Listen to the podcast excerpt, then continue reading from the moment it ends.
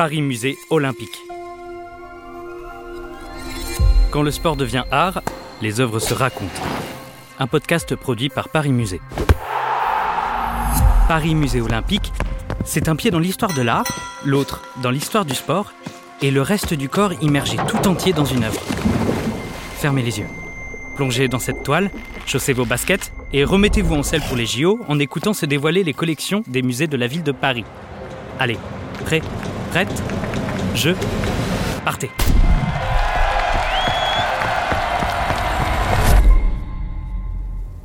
Aujourd'hui, on vous propose une halte à Fukaya, la dixième étape des 69 relais de la route de Kisokaido, une série d'estampes d'Utagawa Kuniyoshi, de 1852.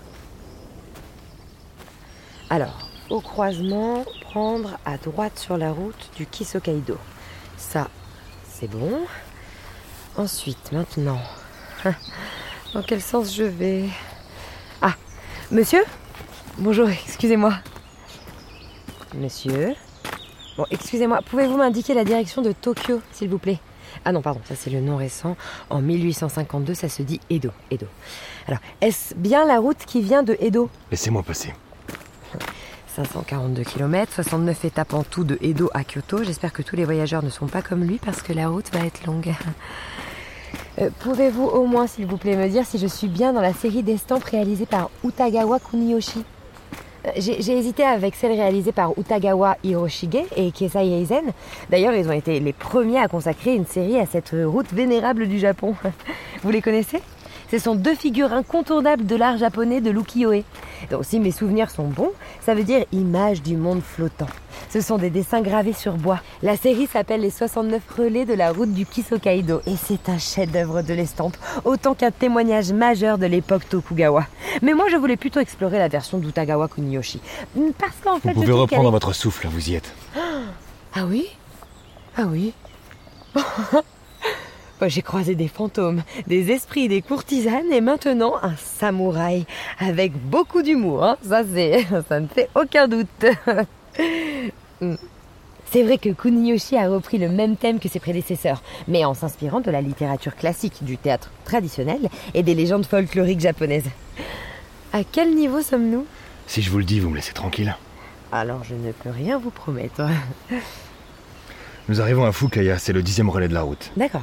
Maintenant, permettez-moi de vous souhaiter une belle journée. Mais, mais- non, mais c'est quand même curieux. J'ai tout de suite été attirée par cet endroit. Et pourtant, le décor est macabre. Cette estampe faisait partie de la collection d'Henri Tchernouski. Vous connaissez Un homme engagé et fervent défenseur de la République. Ses idéaux politiques l'ont obligé à s'exiler en France et. et mais. Mais les gens s'écartent sur votre passage. Mais- mais regardez ces deux hommes là à gauche, ils ont l'air terrifiés. Vous êtes connu dans le coin Je suis Yorikawa Daijin, jeune seigneur lys. D'ailleurs, si vous aviez levé le nez au lieu de jacasser, vous auriez vu que là, en haut à droite, il y a un cartouche rouge qui donne le titre de la série et dont les bords sont décorés de lys, indice. Tout le monde me connaît ici. J'ai sauvé mon pays en repoussant les Mongols avec mon arc et mes flèches. Mon histoire est racontée dans les livres, et là je reviens d'un long séjour sur une île, et je suis très en colère. Ah bon, vous en voulez à quelqu'un en particulier? Ce traître de Beppu, c'était l'un de mes subordonnés. Après la bataille, il a fait croire à tout le monde que j'étais mort et m'a abandonné sur l'île. Il a volé mon gouvernement, il a menacé ma femme et tenté de l'épouser. Mais elle, ma douce Kasugarime, a toujours su que j'étais vivant. Mais tiens, mais votre histoire me fait penser à une autre. Vous connaissez le héros grec Ulysse vous, avez quelques points communs avec lui. Vous n'êtes pas la première à me le dire.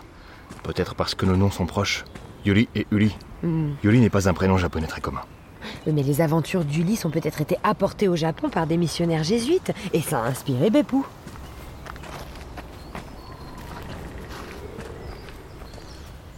Bon, Vous n'êtes pas très bavard, hein Je peux essayer votre arc?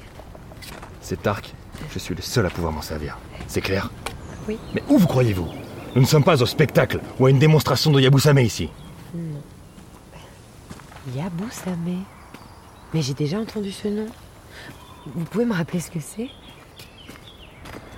C'était initialement un rituel de tir à l'arc et cheval. Puis ça deviendra un entraînement des samouraïs pour préparer la guerre. Aujourd'hui, c'est un art martial. Le principe est simple. À cheval, il faut viser trois cibles, disposées le long d'un parcours droit de 200 mètres. La technique, elle, les moins. Il faut maîtriser l'équitation, l'archerie et la philosophie du Yabusame. D'accord. Maintenant, vous savez tout. Je vous souhaite vraiment et définitivement une bonne journée. Ah, attendez, attendez. Répétez après moi.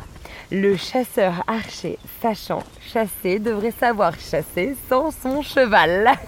Mais, oh, mais ça va Mais me regardez pas comme ça, je plaisante.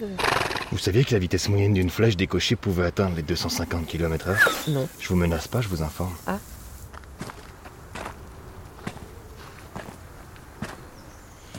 Encore une cinquantaine d'années de patience et vous êtes bon pour les JO. Le tir à l'arc va les intégrer en 1900 et sa côte va monter en flèche. On le retrouve aussi en 1904, 1908 et 1920. Et il va disparaître pendant plus de 50 ans avant de faire son retour au Jeu de Munich en 1972.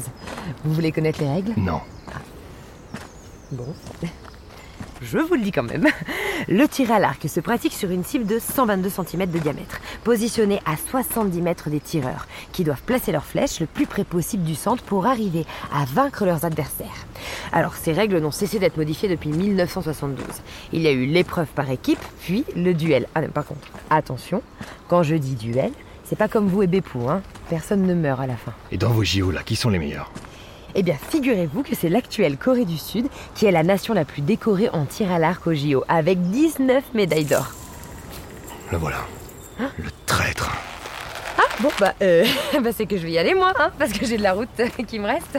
Et puis, il paraît qu'au relais 11, il y a une autre histoire de vengeance qui m'attend. Donc, euh, bon, un, un samouraï, un certain Shirai Gompachi. euh, je voudrais pas être en retard, vous comprenez Bon, bah, à bientôt, hein, merci.